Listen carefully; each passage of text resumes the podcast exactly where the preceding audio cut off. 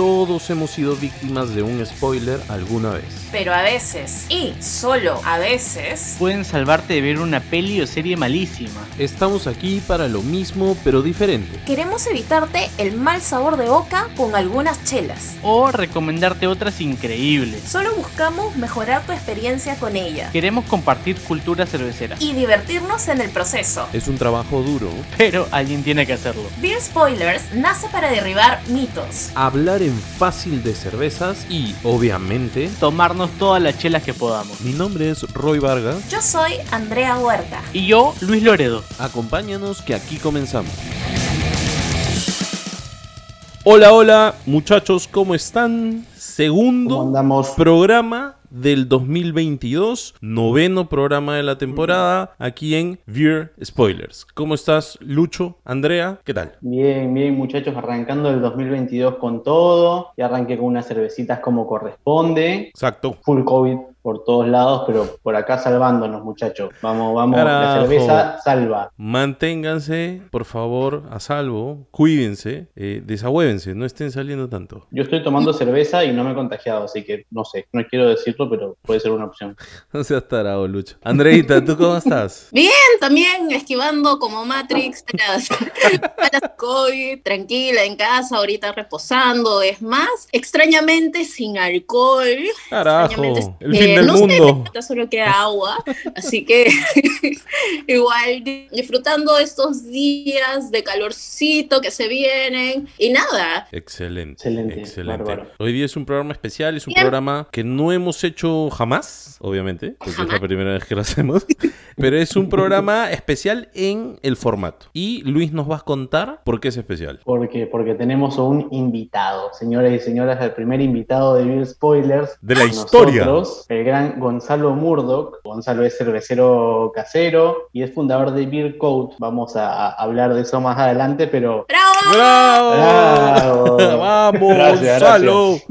¿Cómo anda, Gonzalo? Todo bien, todo bien, Luis, Roy, Andrea, gracias por invitarme. Oye, no sabía que era el primer invitado de Beer Spoilers. ¿Qué, de, de la historia. ¿Cómo no vas a saber? ¿No te estás escuchando los episodios, acaso? Sí, pues, pero de repente ya tenían otro grabado antes. No, He escuchado, hasta me he quedado hasta el 7. No sé si estoy al día. está bien, está bien. Estás bastante al día. El, primer programa del año te lo has perdido, pero te damos chance, tú tranquilo. Puedes escucharlo después. Al, final vas a tener un quiz en vivo de todos los... ¡Qué rata! ¿De, qué chelas, ¿De cuáles han sido los, los datos del chato? ¿De qué, de qué chelas ha catado Andrea? No sé si me acuerdo de todo. ¿eh? Le, seguía contando. Yo a Gonzalo lo conocí porque entré como cervecero casero al club. Entré a, a Beer Code y, pucha, la verdad es un golazo. Me recibió con los brazos abiertos. Están siempre abiertos ellos a colaborar con todo el tema de cervecería. Te dan un montón de tips. Es un, un golazo para quitarte dudas y empezar en en este mundo. Así que acá lo tenemos al gran ah, Gonzalo. ¿Qué tal gileada en vivo te la, te has hecho?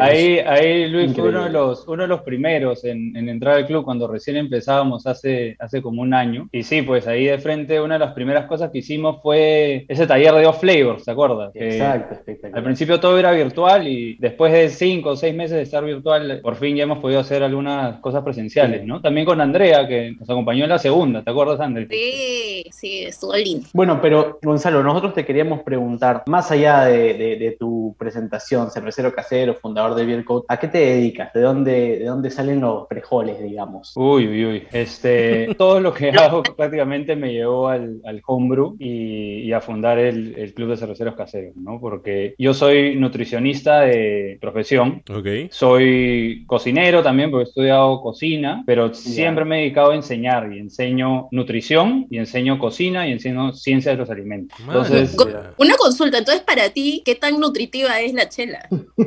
La chela... Fundamental en la dieta, diría. Contra, claro. Ah. Parte de la pirámide alimenticia, de la canasta básica, todo. Como se le dice, pan líquido. Pero aclarar que justamente yo no me dedico a la dietética, ¿no? Hay nutricionistas que sí se dedican a la dietética, yo me dedico más a la parte gastronómica y a la parte de ciencia de los alimentos. Entonces no siento tanta culpa cuando tomo. Excelente. Oye, Gonzalo, bueno, tú dices que todo te llevó de alguna manera a la cerveza. Pero ¿cómo te iniciaste específicamente con la cerveza? O sea, ¿cuál fue la... ¿Como, como bebedor o como homebrewer? No, tu primer contacto con la cerveza. ¿Cuál fue? Pucha, tiene que haber sido de chivolo. Mi papá le encanta la chela. Mis viejos son de esos que no le tenían miedo al alcohol, ¿no? Como en muchas familias era, eh, no, no tomes enfrente del niño, cosas así. No había tabú con respecto al alcohol. Y Gente valiente. ¿Puedo probar? Sí, y probaba un sorbito y ya, no. Pero me gustaba, ¿sabes qué? El amargo de la cerveza. O sea, que desde ah, chivolo cuando me decían, ya, ¿quieres probar? Toma un sorbito. Me gustaba el amargo de la cerveza. No me tomaba una cerveza, obviamente. Pero es raro, ¿no? Es raro porque los chivolos generalmente... Yo la probaba y me salía asquerosa. Claro. Una amargura así, no, intomable. Así, te saca una mueca de, a ti te a ti te, tú tomas, Luisán, cerveza de 15, pues, con agua. claro, claro, claro. Es probable, probable, ¿eh? de, ese, de ese primer approach con la cerveza, que ya sabemos que, que te gustaba ahí el amargor, ¿cómo así, de hecho debe haber sido mucho tiempo después, cómo así descubres la cerveza artesanal? Primero la cerveza artesanal antes de ser cervecero casero, ¿verdad? Sí, antes de ser cervecero casero, era uno de esos que cuando empezó la movida artesanal acá, probaba todas las cervezas que salían, ¿no? O buscaba dónde le estaban vendiendo, porque antes no conseguías eh, cerveza artesanal en caño. Claro. Era difícil encontrar dónde la vendían en, draft. Iba y, la buscaba, ¿no? Y antes de eso, era con las cervezas importadas. Veía una cerveza importada en el supermercado y como era algo diferente, lo compraba y lo probaba, ¿no? Claro. Eso habrá sido, pues, ya cuando tenía, cuando podía comprarlas, ¿no? Porque también no eran accesibles. Entonces habrá sido a los 22, 23 años, por ahí. Claro, eh, claro. Hasta esa edad era mis. No, aparte arrancas probando las más baratas. Lo que nos comentaba el Tampico con alcohol de repente. Claro, claro. Ahora nos confirma que sí la pasó mal este Gonzalo en, su, edad temprana de bebedor. Sí, sí, sí. ¿Y cómo así, Gonzalo, diste el paso a cervecero casero? A cervecero casero. Justamente cuando ya empezaron los, los festivales, que habrá sido el primero que yo habré ido, habría sido 2017, 2018. Linda época, ¿eh? Sí, sí, sí. Se extrañan los festivales. Sí, mundo. Em, ahí ya me di cuenta que había todo un mundo atrás, ¿no? Acá todavía era un mundo muy pequeño, pero había gente haciendo su chela y todos ellos habían sido homebrewers antes, ¿no? Em, me enteré que podía hacer mi chela, pero no me animé, como que lo fui postergando hasta que tuve la oportunidad de vivir un año en España. Ahí aproveché de tomar todo, de probar todas las cervezas que, podía por ahí. Y ese es el em, Gonzalo Pudiente. Ese es el Gonzalo Pudiente. Ese es el Gonzalo Pudiente.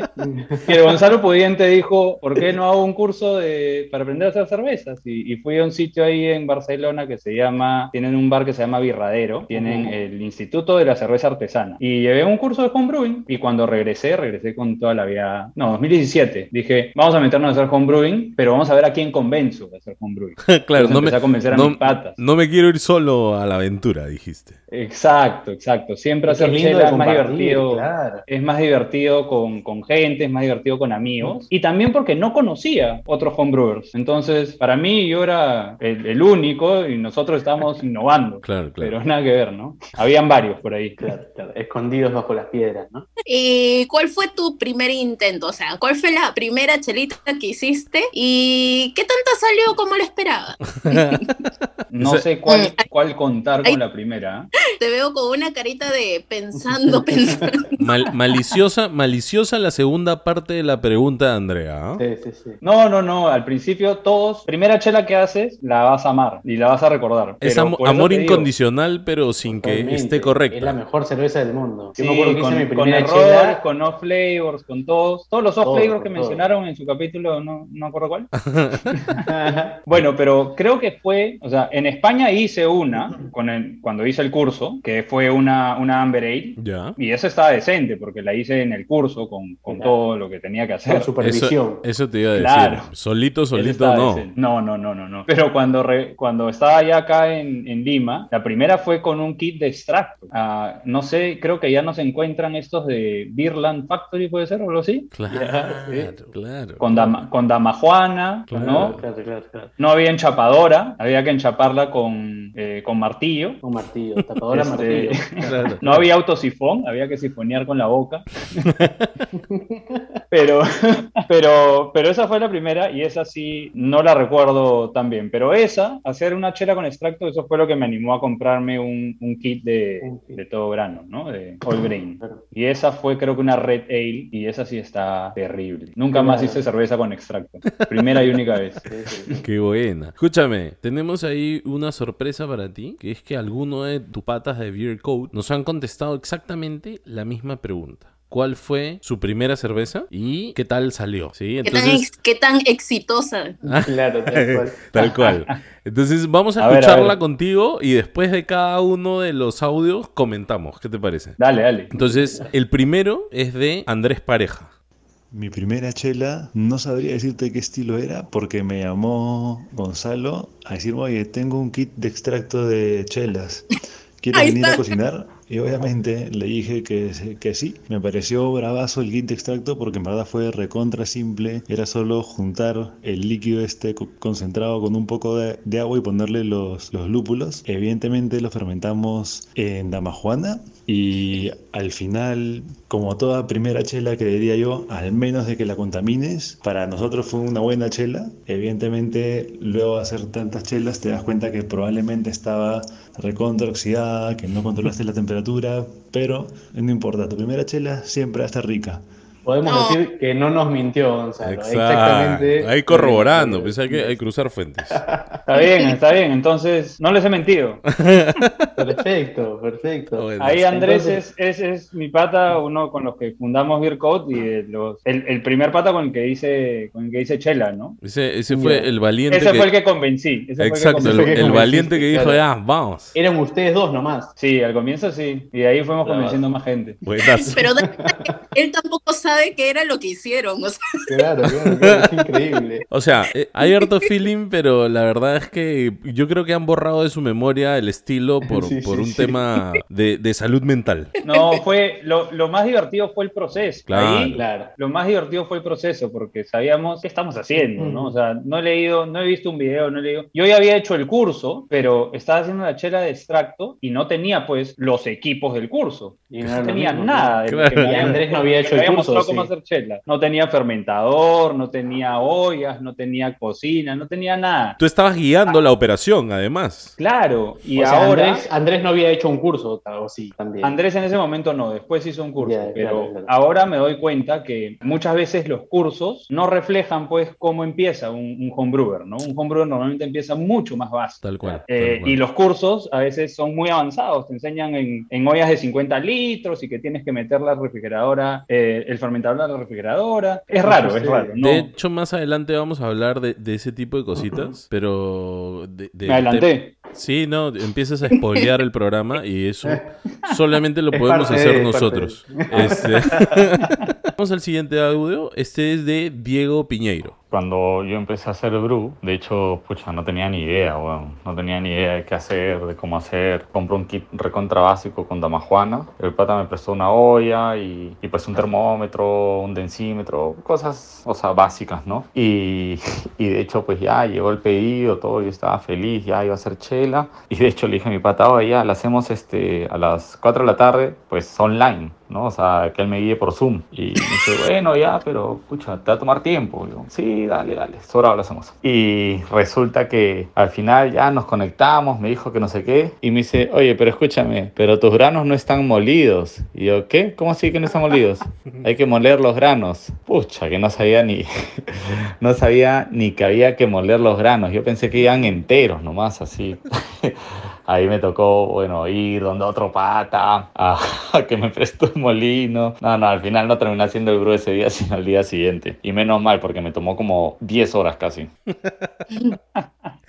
O sea, buena. Tu licuadora para granitos listos.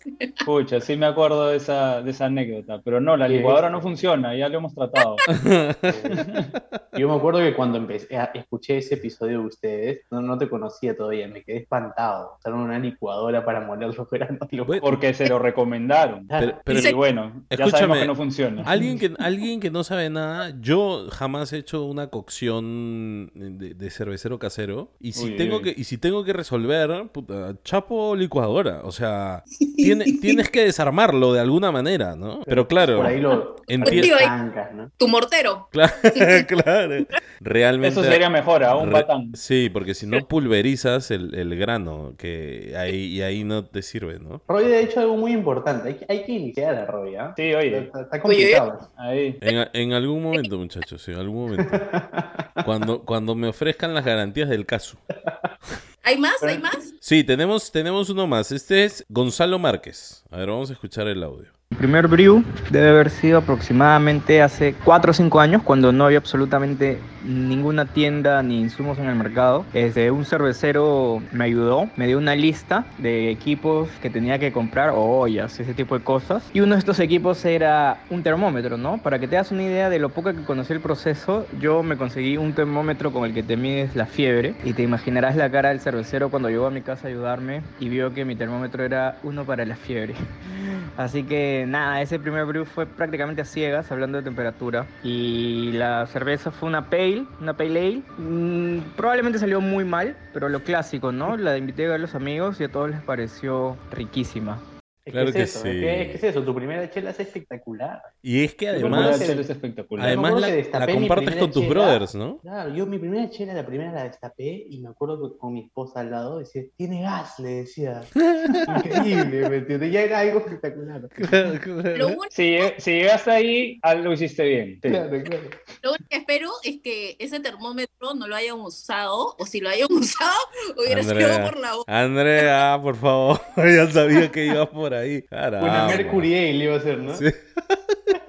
Indol, sorry. In- Vamos con Tenía que decirlo. Vamos con el último audio. Este es de Rodrigo Vargas. Mi primera chela fue una American Pale Ale que hice basándome en una receta que encontré en internet. De hecho, ahora mirando para atrás, no volvería a hacer esa receta, ¿no? Tenía dos tipos de malta caramelo que nunca usaría. Y de hecho fue difícil encontrarlas porque la receta era de Estados Unidos. Tenían nombres que yo no entendía porque había que, que buscar un símil con las cosas que ofrecían acá los homebrew stores. Entonces fue bien complicado poder articular la receta y al final, bueno, para hacer mi primera chela y estuve súper feliz, salió bastante bien. De hecho hubo varios inconvenientes al momento del brew, ¿no? La gravedad salió mucho más baja, el volumen salió mucho más bajo también. Fermenté en mi balde chichero rey, ¿no? Que le hice un hueco con un clavo caliente. Pero de verdad, yo creo que para primera chela estuvo bien, extremadamente oxidada, eso sí era como tomar cartón, básicamente. Pero fue una buena experiencia y de hecho contento con mi primera chela. Buenazo. Ese es, o sea, todos los audios, y tú también, Gonzalo, lo han dicho, o sea, la primera chela es como tu, tu, Es tu un hijo. común denominador. ¿No? O sea, es una, es una locura. Esté como esté, la amas porque Sí. además es un logro. O sea, ninguno eh, o la gran mayoría de homebrews lo que hace es eh, lanzarse a la aventura y a descubrir su pasión, ¿no? Entonces, Claro. es lindo sentimiento, de hecho. La, la recuerdas siempre, pero y después te vas dando cuenta. Especialmente cuando ya le invitas a gente que, que sabe, ¿no? Porque si solo le invitas a gente que con la que recién empiezas, te van a decir que está buena, porque de repente están acostumbrados a algo parecido en el mercado. Claro, claro. Pero si se le invitas a alguien que sabe, que me pasó a mí, yo fui con mi chela, mi primera homebrew, y fui donde un pata que ya tenía su marca, y le Ujú. dije, oye, pruébala, y me dijo, mira, tiene esto, tiene esto, tiene esto, pero me dijo, mejóralo así, mejóralo así, o sea, Ah. hablando de, de procesos, ¿no? Y Eso- es lo bonito del homebrew. Sí, eso es lo que vale, ¿no? Sí, Y eso es lo que ustedes ofrecen también, ¿no? Es, es lindo que, que te digan, con toda la buena onda del mundo, oye, tu chela le falta tal cosa, ¿no? Es para No mejorar, nada más. que la persona que lo ha hecho de todas maneras le duele un poquito, ¿no? En que te digan, oye, estás haciendo esto un poco mal, pero lo valoras. Oye, Por pero eso los, los mejores homebrewers y los mejores brewers son los que están dispuestos a recibir críticas. Exacto, cero ego. Y que, y que, exacto, y que tienen las ganas de mejorar. Escúchame, nosotros lo hemos visto en cerveceros profesionales, o sea, tienen errores y claro, Andrea, que es experta en el tema, tiene mucho cuidado en decirles, oye, esto no está tan bien, esto no es, de repente por aquí no es el camino, porque claro, muchos de ellos, pucha, parece que le has mentado a la madre, pero no es con, con ganas de joder, es con ganas de que, de que mejoren y que entreguen un producto mejor a quien está pagando pagando por él, ¿no? que haya mejor chela en el mercado, definitivamente. De, de, acuerdo. Lo que pasa es que a veces yo creo que muchos no piden el feedback, ¿no? Y a veces dar el feedback sin que te... Sin que te lo pidan. claro, eso te lo digo como nutricionista. Por eso yo creo que la actitud es, hay que estar abiertos a la crítica, hay que estar abiertos al feedback. Por eso, por ejemplo, Andrea nos ayudó a, a con la copa que hemos hecho, el Beer Challenge, porque ese tipo de experiencias para un homebrewer o para un cervecero son siempre importantes para mejorar, ¿no? Pero eso es, un, eso es un feedback formal. El feedback informal vale tanto como, como eso, ¿no? El feedback entre, entre tus patas es tan importante como, como una copa. Claro que sí. Además es el preparativo, ¿no? Eh, ese feedback informal es el que te empieza a dar la confianza como para decir, ah, vale, encuentro una copa de homebrewers y me lanzo. Michelle está bien. Oye, Gonzalo, escúchame, siguiendo con, con la onda de la entrevista, yo te quería preguntar, ¿a ti qué chela te gustaría hacer, pero todavía no te animas? Sea porque es un poco yuca hacerla o, porque no tienes algún, algún ingrediente que no se consigue acá localmente. ¿Hay alguna que como que todavía no te has quitado la espina? Pucha, qué, qué buena pregunta, ¿eh? porque yo como cervecero casero trato de hacer todos los estilos que pueda, no, no me encasillo en uno. Hay gente que sí le gusta hacer solo IPAs y se enfoca en los procesos y los equipos que necesita para hacer eso. Hay gente que se enfoca más en cervezas belgas, por ejemplo. Y yo pienso, a mí me gustaría hacer todos los estilos de la vida, si es que puedo. De hecho, sigo a alguien en, YouTube que de eso trata su canal, ¿no? Ah. hacer, o sea, si, si me dijeses uno ahorita, yo quiero perfeccionar una English Barley Wine. Si puedo hacer eso bien, este, me doy por servido. interesante. Perfeccionar. ¿Cuántas veces has hecho esa receta? ¿O solo una vez? Lo he hecho una vez, pero lo que pasa es que no tengo los equipos, porque para hacer una Barley Wine, en vez de salirme 15 o 16 litros de cerveza, al final me salen 9, ¿no? Y, y, no me lo tomo todo, porque es una Barley Wine. Claro. Entonces, la última Barley Wine que Tienes que pasarnos la voz, pues. Claro. Entonces, depende, depende mucho, pues, porque ahora, por ejemplo, estoy haciendo una jefe Bison, porque es verano. Ajá. Este, ahí en invierno estaba haciendo stouts. depende mucho del, del, ánimo, ¿no?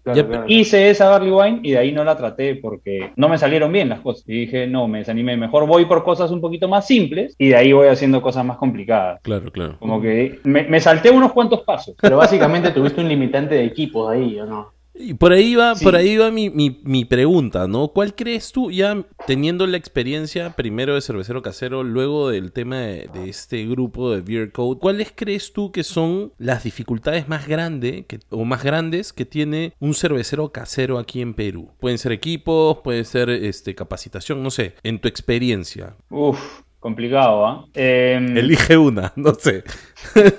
la respuesta es complicada. Pero me ha, dicho, me ha dicho las. ah, sí, te he dicho las. Dale. voy, a, voy, a, tratar de resumirlo a, la, a la, más importante. Para mí es que es un poco nuestra, nuestra cultura, es nuestro ímpetu. Yo creo que la, mayor dificultad es que no nos estamos enfocando suficiente en la parte de aprender, educarnos, antes de pensar en que quiero, que quiero una marca o que ah, quiero este, producir más cerveza porque 20 litros no es suficiente. Quiero producir 50 de frente.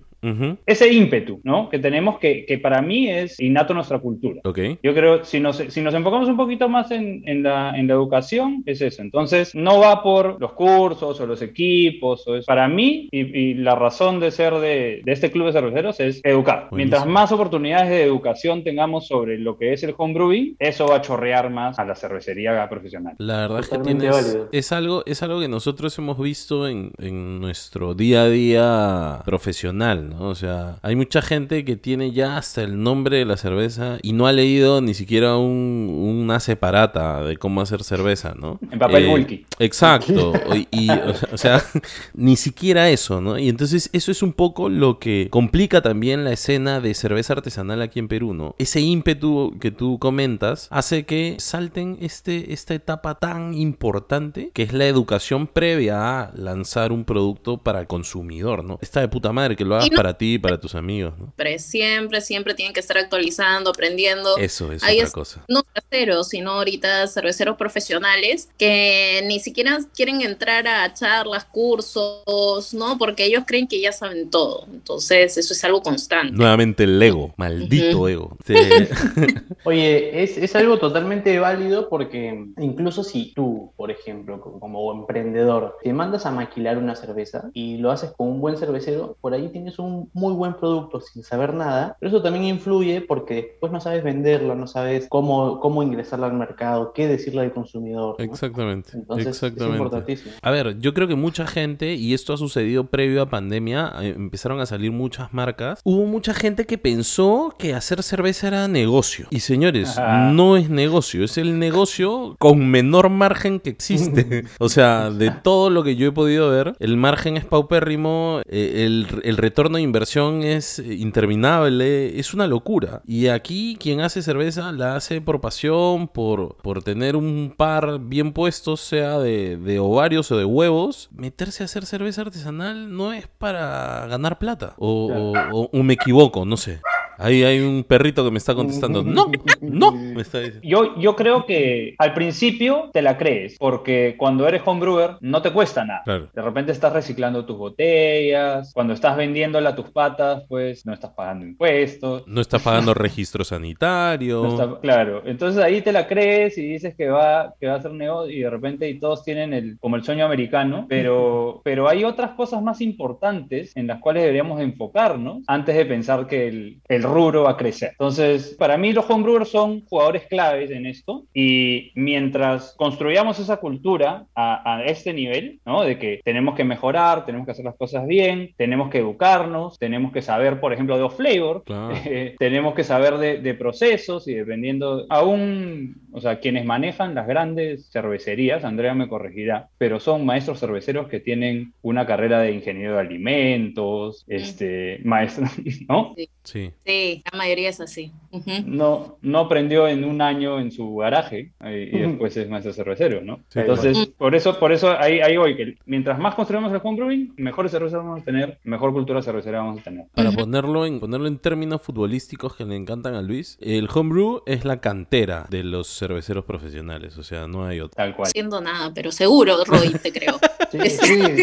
Oye, em, Gonzalo, mira, y si se me ocurre a mí, no sé, tener mi equipo casero, ¿qué cosa sería lo mínimo viable, indispensable que debo tener en mi casa? Cuéntame qué es lo que necesito right now. ¿Qué es lo más básico? Pucha, como todo depende, ¿no? Pero ya, voy a empezar sin comprarme nada, dices. Simplemente con lo que tengo en mi jato. Ah, no, pero ¿sabes qué está simpático? Ok, a ver, sin Ah, comprarte nada. él solito se complica, dale, a ver, sin comprar. Sin comprarme nada, una damajuana, una olla, pero la olla más grande que tengas en tu jato, una malla, una bolsa, tipo puede ser eh, la bolsa que usas para poner, no sé, pues las cosas a la lavadora, ¿no? Esa bolsa Ah, eh, ok. que filtre, ¿no? Polo panty así coqueta. Puede ser una panty, ¿ah? He visto que la gente hace dry hop con panties, pero no sé, brewing a back también se podría hacer de repente. Unas panties, vamos a decir. Y le- los granos ya los compras molidos, ya. Tienes que hervir el agua, meter los granos al agua y el agua de ahí la enfrías, la enfrías en tu tina con hielo y ahí Ya va el fermentador a tu damajuana. A la Lo único que te vas a tener que conseguir es un tapón. ¿Se puede hacer con las cosas que tienes en tu cuarto? Sí. Si quieres comprar algo, lo más fácil, cómprate un kit que son de 20 litros, pero en verdad no son 20 litros, no te vas a tomar 20 litros de cerveza. Te vas a tomar probablemente 10 o 12 máximo. Claro. Porque Pero además, lo- porque además de estás inicio. aprendiendo, ¿no? Exacto. Es lo que va a salir, digamos, claro. Claro. Gonzalo, ¿y más o menos cuánto, cuánto tendríamos que invertir? ¿Cuánta plata me cuesta hacer 20 litros de No, cerveza? no, no. ¿Cuánta plata No, no. tendrías que El- invertir para comprar ese kit?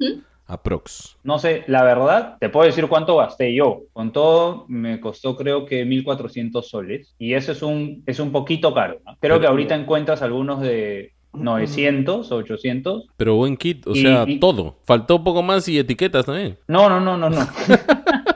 No, pero olla, pues la olla, lo más caro es tu, tu olla de, de acero inoxidable, ¿no? Claro. Por eso, digo, por eso digo que es más fácil comenzar en tu jato con tu, con tu olla. Claro. Y el kit de el, este de Birland, que era de extracto, era de 200 soles, creo. Claro, claro. Entonces, sí, es que hay de todo. Además, ahí aplica mucho el tema del, del peruano que cuando quiere se la busca. ¿ah? O sea, tal cual. Eso se agencia. Yo les diría, no gasten más de entre 800 y 1000 soles. Si van, a empezar, 800 soles ya es demasiado. Puedes empezar más chico. La gente quiere empezar de frente a, hacer un montón de chela y no, no es. Mm, está bien. empecé mal, empecé mal. Yo, escúchame, yo ya que hablamos de plata, yo quiero preguntarte algo que a mí me llama la atención porque en mi caso, yo dije, bueno, voy a hacer cerveza porque quiero hacer la cerveza como a mí me gusta y porque quiero dejar de gastar tanta plata en comprar cerveza. No me funcionó muy bien. Entonces, ahí va la pregunta. Hablando de plata, ¿cuánta plata te gastas en cerveza al mes? Lo que pasa es que hay un mito urbano, Gonzalo, que dice que uno empieza a hacer cerveza para gastar. Es un mito urbano, a mí me pasó. Todo es mentira. Claro. Todo es hacer cerveza quiero, no dejar de gastar en cerveza. Voy a hacer la mía para que no gastar tanto. Peor. Ahí gastaban hacer la mía y compraba aparte. para compararla, para comparar, claro. Hay 10.000 memes de, eso. 10.000 memes de me metí al, homebrewing porque pensé que iba a ahorrar plata. Y, muestran su cervecería casera. Y hay gente que tiene unas cervecerías caseras alucinantes. Claro. Sí, y vas ahorrar, y vas invirtiendo, invirtiendo, porque es un hobby, eso es lo bonito del hobby, ¿no? Te voy a poner en compromiso con esta pregunta. ¿De nuevo? Así es. Es parte de mi labor. ¿Cuál es el mejor bar cervecero que has visitado en Lima o en Perú? El mejor bar cervecero para mí era Wix. que, que, descanse en paz. Ok. Ahí yo estaba en mi zona de confort. Okay. Fish and chips, cerveza inglesa, que ya no encuentras acá. No, imposible. Era el mejor, ese era el mejor lugar. Ahora, normalmente voy a, Red. Eh, Red Cervecera es de mis bares favoritos. Iba bastante al taproom de siete vías, pero desapareció, lamentablemente. Yo te he conocido en Red Cervecera, así que. Pucha, es que ahí vivo. tres oportunidades.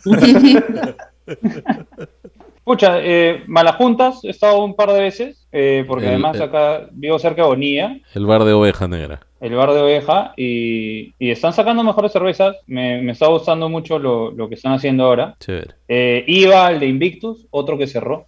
Este, también ahí en, Bonilla. Valle voy poco, porque me queda un poquito lejos. Em, pero también me gusta mucho el ambiente y, y, me gusta la comida también, porque es muy importante en un mm. bar para mí no solamente que tengan buena chela, sino que tengan buena comida. Oye, pero te, te queda lejos que el, del Valle, pero el del Valle es sagrado, porque el, otro está en Miraflores también. Ah, es, que, yo camino a todos lados. Ah.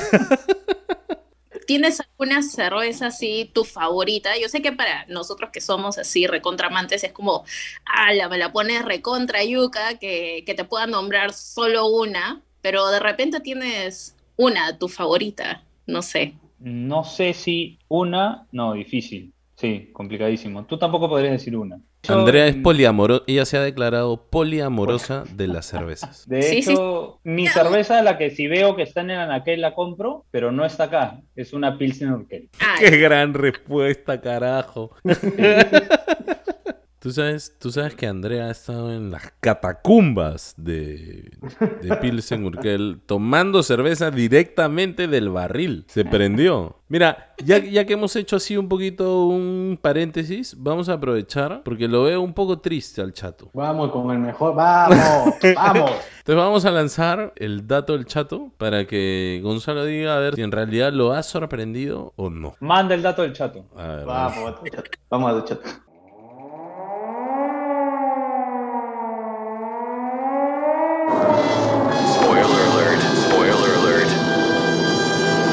Ver, queridos oyentes, si alguien les preguntara a ustedes cuál es la cerveza más vendida del mundo, ¿qué dirían? Yo estoy seguro de que muchos no darían con la respuesta correcta. Es la cerveza china Snow. China es uno de los países más poblados del mundo, harto chino, y por ende sus productos son de los más vendidos, aunque muchos de ellos no se exporten a otras partes del mundo. Este es el caso de la cerveza Snow, que además de ser una de las cervezas más vendidas, es una de las más baratas, imagínate. Quédate pendiente de los datos que voy soltando cada semana, por ahí te sorprendo. Bueno, Luchito, se nota que has chambeado esa vez investigando. Me he ido a China a buscar eh, el dato del chato. A leer, ¿no? En las páginas web en chino.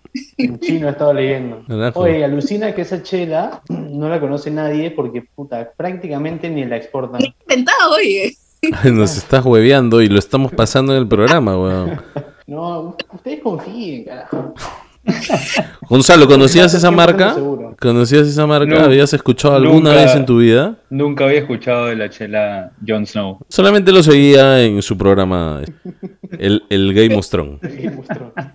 ya hay que borrarnos el dato del chato, no sé ni, ni de qué se puso hace un toquecito, pero volvamos a lo bueno, ¿no? Entonces, Gonzalo, danos un poquito de Beer Code. De Beer Code. A ver, Beer Code es un club virtual de cerveceros caseros. ¿Por qué virtual? Porque nació en cuarentena y todos estamos en nuestra jato. Claro.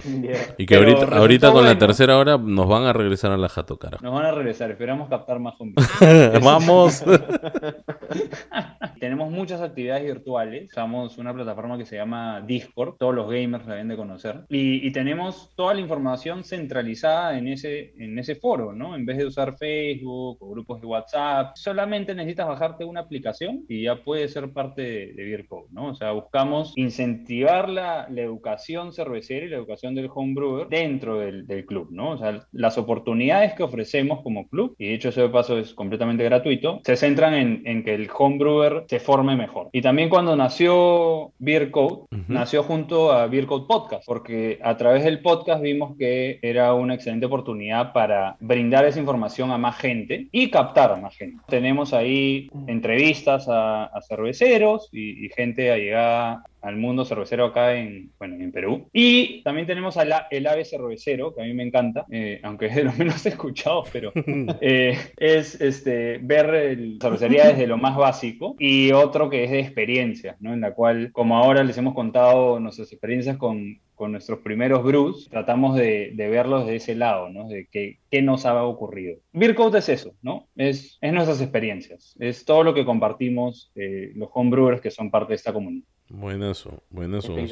Oye, mira, antes de, terminar con el programa, de hecho, queremos hacer una dinámica que, así como eres el primer invitado a Beer Spoilers, es también la primera persona que lo va a pasar. Así que esto es... No, sé si decir qué honor.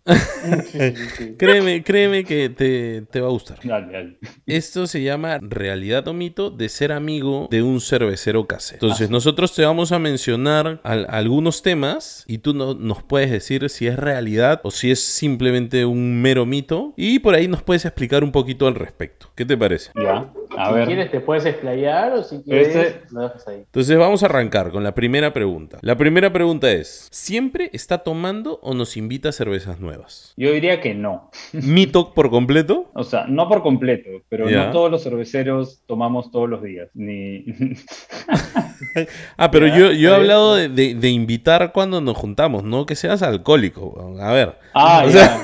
Me, estaba, preocupando. Eso es, para otro episodio, entonces. Exactamente. Eso es consecuencias de. Si alguien viene a mi jato, sí, siempre va a haber chela. Buenazo. Segunda pregunta. ¿Realidad o mito? Siempre hace chelas increíbles. Mentira. Si un, cervecero, si un cervecero todo el tiempo te está diciendo que sus chelas están increíbles, no, consíguete otro amigo. El, buen cervecero siempre quiere mejorar, siempre le va a encontrar algo a su chela. Gran respuesta, carajo. A ver, seguimos. ¿Realidad o mito? Siempre jode respecto a cómo y con qué tomar cerveza. En mi caso, fijo. Fijo eres un dedo, eres un dedo con eso. No, claro, si te estás, no sé, te pides una hamburguesa y te pides, mm, no sé, algo, una barley wine, no, pues. Te tomas una hamburguesa con, no, sé, una IPA de repente, ¿no? Claro, claro. No, pues, dice, no, pues. No, pues, no, seas pues. huevón. sí, soy pesado. Pero ese, ese soy yo, ¿ah? ¿Realidad o mito? Siempre estaré disponible 24-7 para decirte o recomendarte la mejor chela. O a veces va. En mi caso, sí. Si tú, si tú ya dices que haces chela, tus patas te van a escribir para preguntarte sobre chela. Pero ahorita, ahorita he librado con el horario de restrictivo hasta las 11, porque imagínate si no, domingo 2 de la mañana, oye Gonzalo, ¿de acá dónde me voy? una buena chelas. Si estoy despierto, te voy a contestar. yo quiero ser pata de Gonzalo, en serio. Sigo yo, Gonzalo, realidad o mito. Siempre ese, eres el encargado de pedir las cervezas del grupo cuando salen a un barcito. No, yo creo que depende con quién estoy viendo. ¿ah? Porque si voy con otros beer cada uno se va a pedir lo que, lo que le gusta. Si vas Pero con si... del cole que no, que no, no son cerveceros normalmente. Pues les pregunto qué se están pidiendo. y, la, y, la, segunda pregunta es, pero ¿y qué te gusta? ¿Qué perfil te gusta? Pregunta Cicerón. Claro, claro.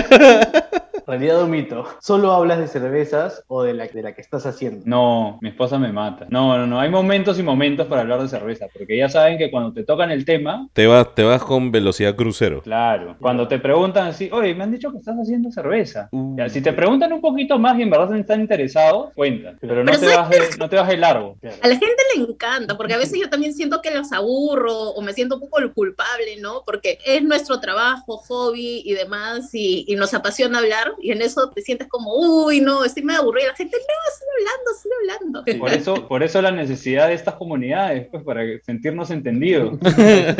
Maldita sea ese, ese, ese instinto de, de, pertenecer a un grupo sin ser juzgado. Tal cual. A ver, seguimos. ¿Realidad o mito? Los cerveceros caseros tienen el índice más alto en divorcios por abarrotar la jato con cosas de cerveza. no sé, ¿ah? No sabría decirte si sí o si no, pero yo compré otra refrigeradora para mi casa. Claro, si ya tu hobby excedió el volumen de tu refrigeradora, es momento que compres otro, ¿sí? Porque después sí puede causar disgustos que tengas más cerveza y ya no hay espacio para la comida, ¿no? Yo creo que sí puede causar conflictos, pero no sé si divorcios. A ver, realidad o mito. Siempre está dispuesto a convencer a alguien que no toma cerveza para probarla. Fijo, fijo. Yo solo tomo vino. Ya, te voy a dar una cerveza Que, que, de repente te va a hacer acordar al vino. Tal cual. Fijo, fijo, fijo. Es, es, es, cuestión de convertir a la gente, evangelizar la cerveza. Ah. Realidad Tomito, cuando tus patas van a tu casa, siempre hay chelas en tu refri que ellos ni hablar pueden abrir. Fijo. Hay algunas que solamente son para el bottle share. Para cuando estás tomando con gente que va a apreciar esa cerveza porque sabe algo más de cerveza. Y esto no es por discriminar, sino que, pucha, hay cervezas que, no cuestan. no las van a apreciar, pero es así de sencillo. O sea, claro. Tal cual. Yo creo que más que de cervecero casero de cualquier beer geek, sí. Pero sí tengo patas que les digo, abre las que quieras. Y ellos saben ya cuál no abrir. Ah, ah están bien, están totalmente instruidos. Excelente. espectacular. Vamos con la última, Gonzalo. En realidad, un mito. Nunca faltarán distintos tipos de vasos cerveceros en tu casa. Mira, yo sé que la gente que está escuchando el podcast no puede, pero me serví una IPA en vaso de IPA y una Porter en un Nonic Pint. Yo creo que es, es parte del, del, disfrute, es parte del, del, hobby. De hecho, hay una palabra, no, no me la acuerdo, pero hay una palabra para la gente que colecciona cosas relacionadas a la chela. A ver, para el próximo dato del chato, por favor. Se llama enfermo. No, mentira. todos, todos tenemos esa enfermedad, o sea, a ver, creo que hay mucho de coleccionista en, el perfil del consumidor de cerveza, ¿no? Desde chapas, etiquetas, botellas, vasos, polos, posavasos, lo que fuese, es parte, creo, de, de la cultura cervecera, ¿no? Sí, de todas maneras. Somos fanboys. Sí, sí, de hecho. Entonces, Gonzalo, ¿cuáles son tus últimas recomendaciones para esas personas que le está picando el bichito por meterse a hacer chela en casa? Mándense, mándense, mándense porque no es, no es tan difícil. Parece, este, parece más yuca de lo que es. Parece más yuca de lo que es porque es tiempo, más que dificultad, es tiempo. Hacer una cerveza el día que haces, el día de cocción, como creo que dijo Diego en su audio, su primer, la primera vez que lo hizo le demoró 10 horas pero una vez que ya agarras experiencia, te demora 5 horas. En 5 horas tienes tu cerveza en tu fermentador fermentando. Y de ahí es paciencia Y de ahí es paciencia. Entonces, en teoría, demora un mes promedio que tengas tu cerveza. Pero en horas de trabajo, demora 10 horas, ¿ya? Digamos, para no desanimar a la gente tampoco. claro, porque, porque la pregunta era recomendaciones para que se manden. Y dice, bueno, son como 3 semanas de trabajo duro y arduo. Es que eso es lo que desanima a la gente, pues. que piensan que es muy trabajoso. Y sí, las primeras veces va a ser trabajoso, pero después tienes siempre una cerveza fermentando en tu casa. Y siempre vas a tomar algo distinto y algo que no encuentras en el mercado. Y cuando tienes una comunidad, cuando tienes gente que también hace cerveza y que comparte todas esas cosas que ya aprendió en el camino de manera empírica, se te va a hacer más fácil. De todas maneras. Entonces, Gonzalo, Gonzalo les va a ayudar.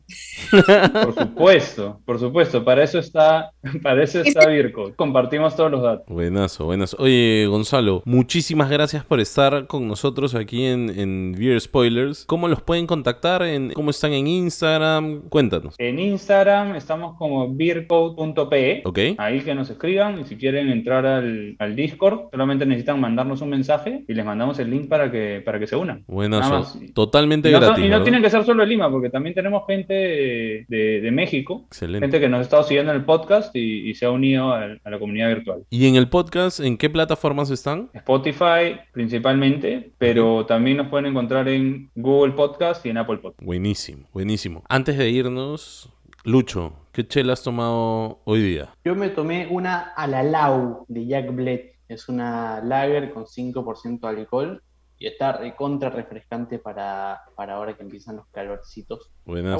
Buenazo. Andrea hoy día ha estado abstemia, ha tomado agüita, pero la, la ha reemplazado muy bien Gonzalo. Gonzalo, ¿qué chela te has tomado hoy día? La verdad que me he tomado dos, eh, se debe escuchar, pero me tomé una, una Hop Blast, que es una colaboración que ha salido hace poco eh, de Jack Bled y Sir Hopper. Justamente entrevistamos a, a Hernán Castellani, ahí el Cherry, para que vayan y escuchen esa entrevista que estaba muy buena. Buenazo. Y, y me tomé también una, una homebrew, una English Porter que había hecho. Ajá. Ya está un poquito viejita, pero igual se disfruta. Buenas. Yo me he tomado la Contiki de Almirante, Es una Pale Ale de 5.7% de alcohol. Está bien interesante. Apenas la, la, la abrí, pucha, un olorzazo a mango increíble. Pensé que era ligera, pero ahorita me estoy dando cuenta que está un poquito fuerte. pero está buenísima. Cumplidora esa ¿qué- con Tiki. Capítulo ha sido auspiciado por Franco Tramontana. Cual, Sin él totalmente. haberlo querido. Eh, bueno, muchachos, muchísimas gracias. Lucho, ¿cómo te encuentran en redes? Como arroba one beer in Valhalla. Andrea. arroba la guion bajo de Michela. A mí como arroba Roy Vargas y sigan escuchándonos en Apple Podcasts, en Google Podcasts, en Spotify. Y en tus sueños, bebé. Ah. Oye, la próxima vez hay que darle cerveza porque con agua se pone más loca todavía. Nada, recomienden el podcast, disfruten de una cerveza y nada, anímense a hacer cerveza casera y disfruten de la vida. Muchas gracias muchachos, nos vemos Gracias, hasta la próxima. Gracias, muchachos. Gracias, Gonzalo. Gracias a ustedes. Nos vemos. Salud.